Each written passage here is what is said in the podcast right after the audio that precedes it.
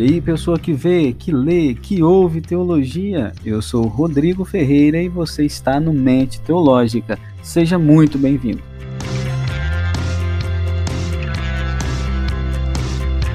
Então vamos nessa estudar mais um pouquinho da palavra de Deus. Vem comigo nesta viagem.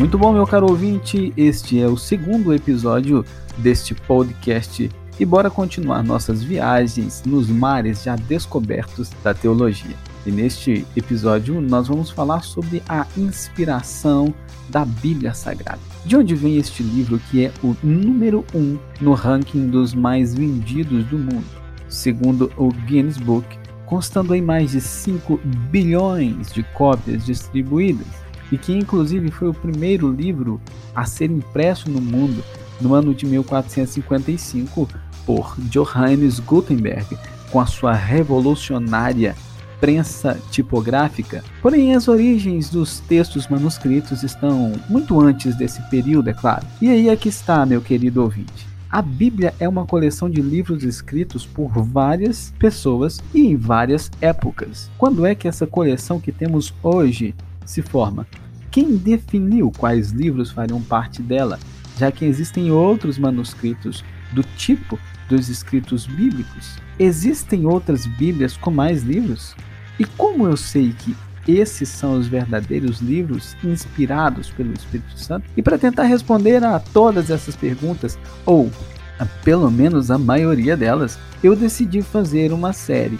E este é o primeiro episódio dessa série que nós vamos chamar de A Bíblia e suas origens, onde eu e você vamos entender como Deus formou o livro que abençoa gerações e no qual o próprio Deus se revela à humanidade. E este que é o segundo episódio do Mente Teológica e o primeiro episódio da série A Bíblia e suas origens vai falar sobre a inspiração da Bíblia Sagrada. Então vem comigo e vamos ao episódio.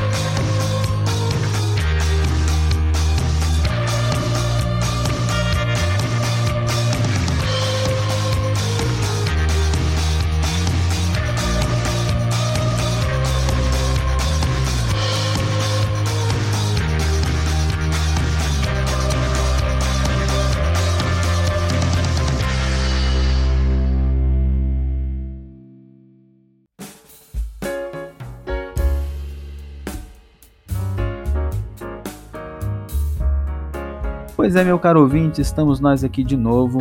Então vamos iniciar falando sobre a inspiração bíblica. Como foram inspirados os autores bíblicos? Nós, enquanto amantes das escrituras sagradas, da palavra de Deus, precisamos entender o que elas são. Mas primeiro eu quero falar do que as escrituras não são. Olha só, em primeiro lugar, elas não contêm todas as coisas sobre Deus. É impossível o Deus infinito seria explicado em duas mil páginas. O Deus Todo-Poderoso, Criador dos céus e da terra, possuidor dos céus e da terra, infinito, é, imutável, é impossível que ele seja colocado dentro de duas mil páginas. Vai variar dependendo da sua versão, do tamanho da sua letra tamanho da letra da sua Bíblia, vai variar o número de páginas.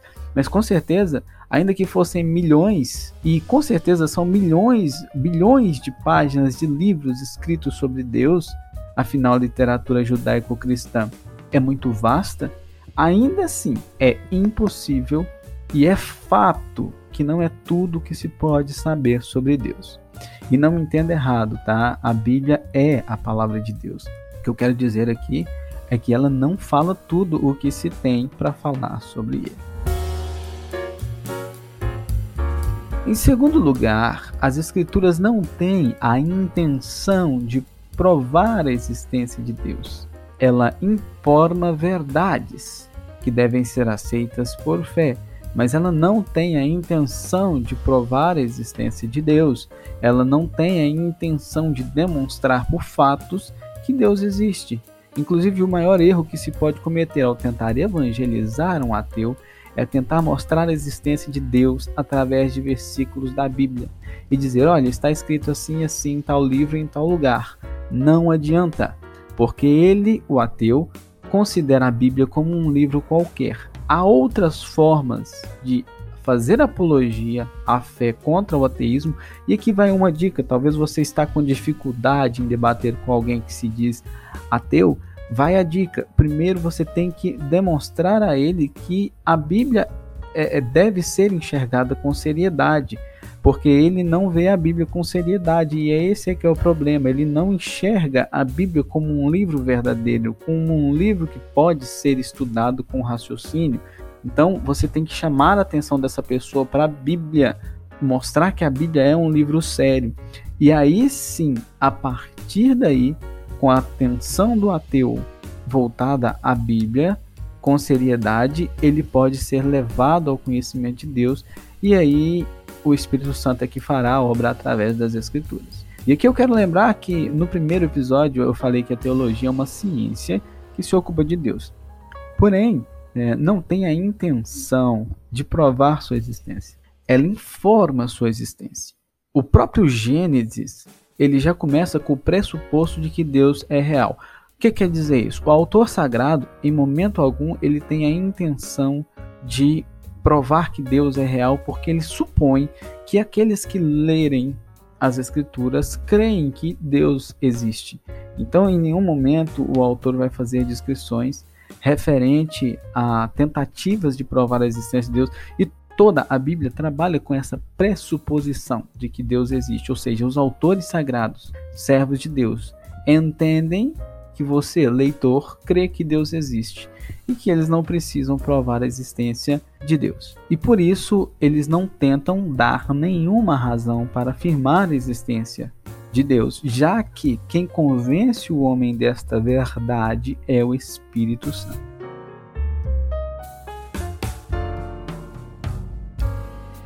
Em terceiro lugar, as escrituras elas não têm a intenção de ser um livro científico.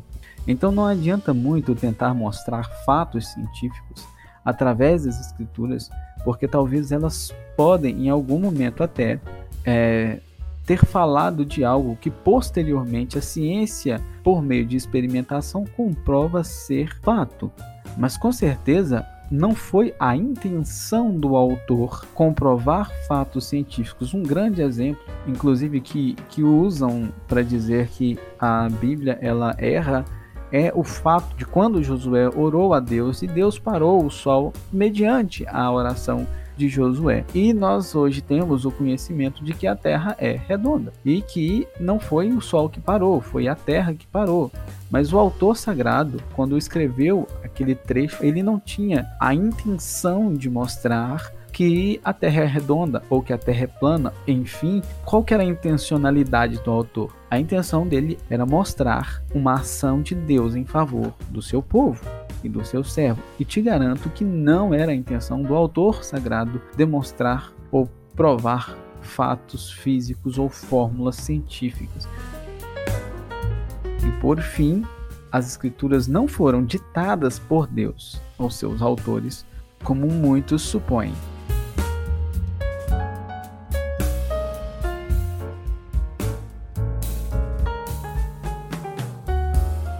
Ok, nós falamos o que a Bíblia não é. Mas o que ela é então? A Bíblia é a história do relacionamento de Deus para com seu povo. É, a principal intenção da Bíblia é revelar Deus, é mostrar Deus. É claro, como eu disse no episódio anterior, que a história e a teologia estão entrelaçadas, as ações de Deus, de certa forma, estão entrelaçadas com a humanidade. Mas repare, o ser humano não é o centro das Escrituras. Pode parecer que seja, mas ele não é o centro das Escrituras. O centro das Escrituras é Cristo. Ele está no centro de toda a palavra de Deus e é por ele, para ele, por meio dele que todas essas coisas acontecem.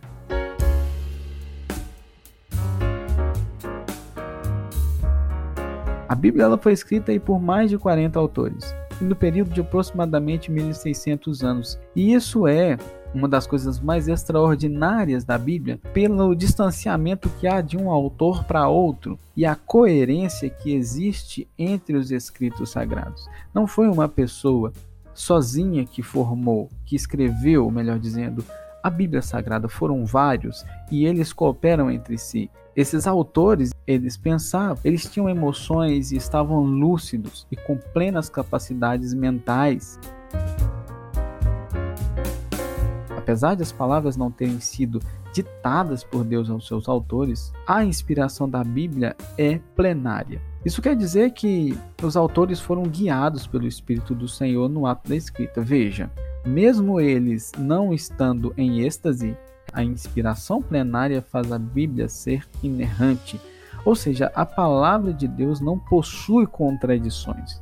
Ela pode possuir aparentes contradições. O que, que é isso? Existem textos que são um pouco anuviados é, e eles podem parecer que contradizem outro texto, mas essa contradição ela é aparente, ela não é verdadeira.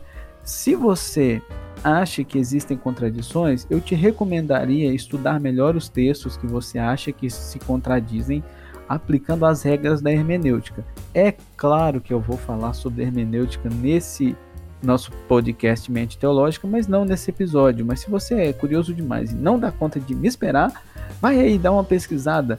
Procura as regras da hermenêutica do Eric Lund e do PC Nelson e dá uma estudada e tenta aplicar isso aí no, no seu no texto que você acha, porque é, o estudo mais aprofundado desse texto vai mostrar que pode ter sido uma falha na tradução, pode ter sido uma falha no nosso entendimento. O estudo detalhado desse texto vai te mostrar que ele não contradiz, e na verdade ele coopera com o restante das escrituras.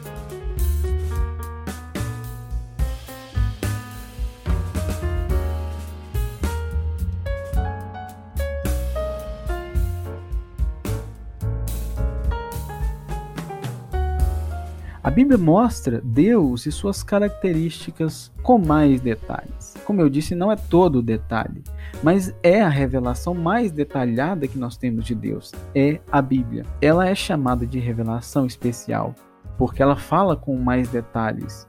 Em episódios futuros eu quero tratar com profundidade, se assim o Senhor permitir, sobre a revelação especial e a revelação geral de Deus, que são duas coisas diferentes, mas aqui vamos falar da revelação especial que é a Bíblia. E a revelação da Bíblia, por ser plenária, fala de uma escrita, apesar de carregada do estilo e personalidade do escritor, ela é em cada palavra e colocação precisa.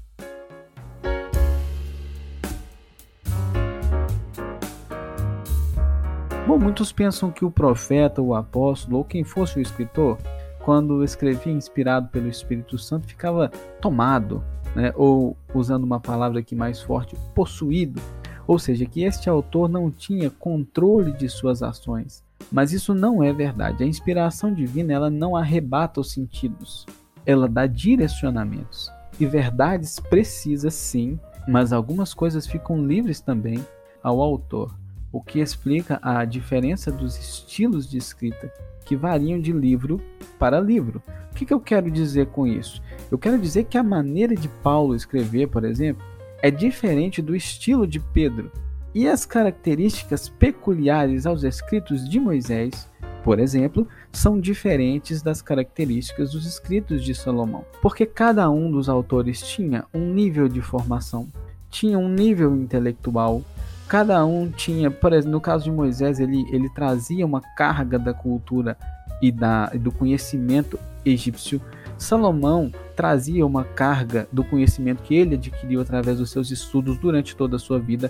Então, cada autor tem um estilo, tem uma maneira de escrever, tem uma carga de conhecimento. Ao contrário do que as pessoas pensam, a Bíblia não foi psicografada. Lembra aquilo que Chico Xavier fazia? Colocava a mão na testa e dizia que escrevia exatas as palavras do Espírito que segundo ele estava ali? Pois é, a palavra de Deus não é assim não, tá? O Espírito Santo, o Espírito Santo ele trazia a inspiração, mas o autor sagrado ficava livre para escrever em palavras que as pessoas de sua época entendessem e até para manifestar suas emoções, a sua arte poética que é o caso de Cântico dos Cânticos e dos Salmos, que contém verdades práticas, mas em forma de poesia, em forma de música. A palavra inspiração está presente no nosso vocabulário diário. Se diz de uma inspiração, por exemplo, quando um músico se baseia em alguém ou em alguma coisa e a partir desse alguém ou dessa coisa, ele gera uma coisa nova. Ou até mesmo um inventor que por algum acontecimento ele tem uma ideia ou um esclarecimento e daí ele cria uma coisa nova. Mas quando nós falamos da inspiração bíblica, isso é diferente. Não é dessa forma. Eu vejo que é mais profundo do que o, o conceito popular de inspiração. Já que se acreditamos, como de fato eu acredito que a Bíblia é a palavra de Deus, eu não posso afirmar, por exemplo, que o Espírito Santo apenas soprou algumas ideias e o resto ficou por conta da imaginação do autor sagrado, de maneira alguma. Apesar de, como eu já disse, é, sobre o, o próprio autor ter algumas liberdades de estilo e de mostrar as suas emoções quando se trata da palavra de Deus, é preciso entender que até isso estava totalmente coerente com os objetivos do próprio Deus para as Escrituras, para aquela Escritura. Para dar uma clareza aí para você, eu vejo essa inspiração como uma ligação de espírito com espírito. Como assim? O Espírito Santo de Deus intimamente ligado com o espírito do escritor, do autor sagrado. E essa é a minha visão a respeito disso. Nesse caso, apesar da liberdade dada ao autor, eu que creio na inspiração plenária da palavra de Deus, acredito que haja uma concordância de intenção. E esse termo eu acho que é o mais importante deste episódio concordância de intenção. O que é essa concordância de intenção? É dizer que, mesmo com uma escrita livre em estilo, em emoção e até mesmo em talento poético ou musical, a intenção do sentido ou do significado, seja este significado profético ou não, que esse escrito ali deveria ter, ele de fato o tem. Essa intenção é fielmente cumprida através da ligação íntima do Espírito de Deus com o Espírito do autor.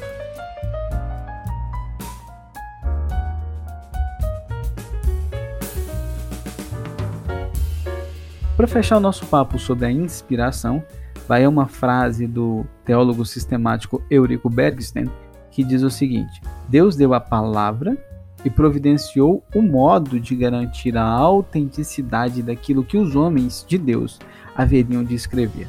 E nisto eu concordando aqui com Bergsten, posso dizer que o Espírito Santo em pessoa é quem garante a veracidade e a fidelidade das Escrituras. E tomando as palavras agora de nosso amado apóstolo Paulo, ele diz o seguinte: toda a Escritura divinamente inspirada é proveitosa para ensinar, para redarguir, para corrigir, para instruir em justiça.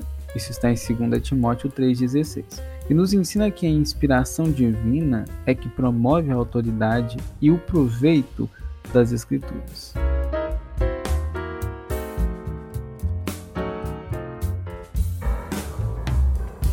Meus queridos, é isso. Eu vou ficando por aqui neste segundo episódio do nosso podcast Mente Teológica e o primeiro episódio da nossa série A Bíblia e suas origens, que vai continuar aí. Eu espero que você tenha entendido bem este episódio e nos próximos nós vamos continuar falando desses assuntos relacionados à inspiração, à autoridade e à formação das escrituras sagradas.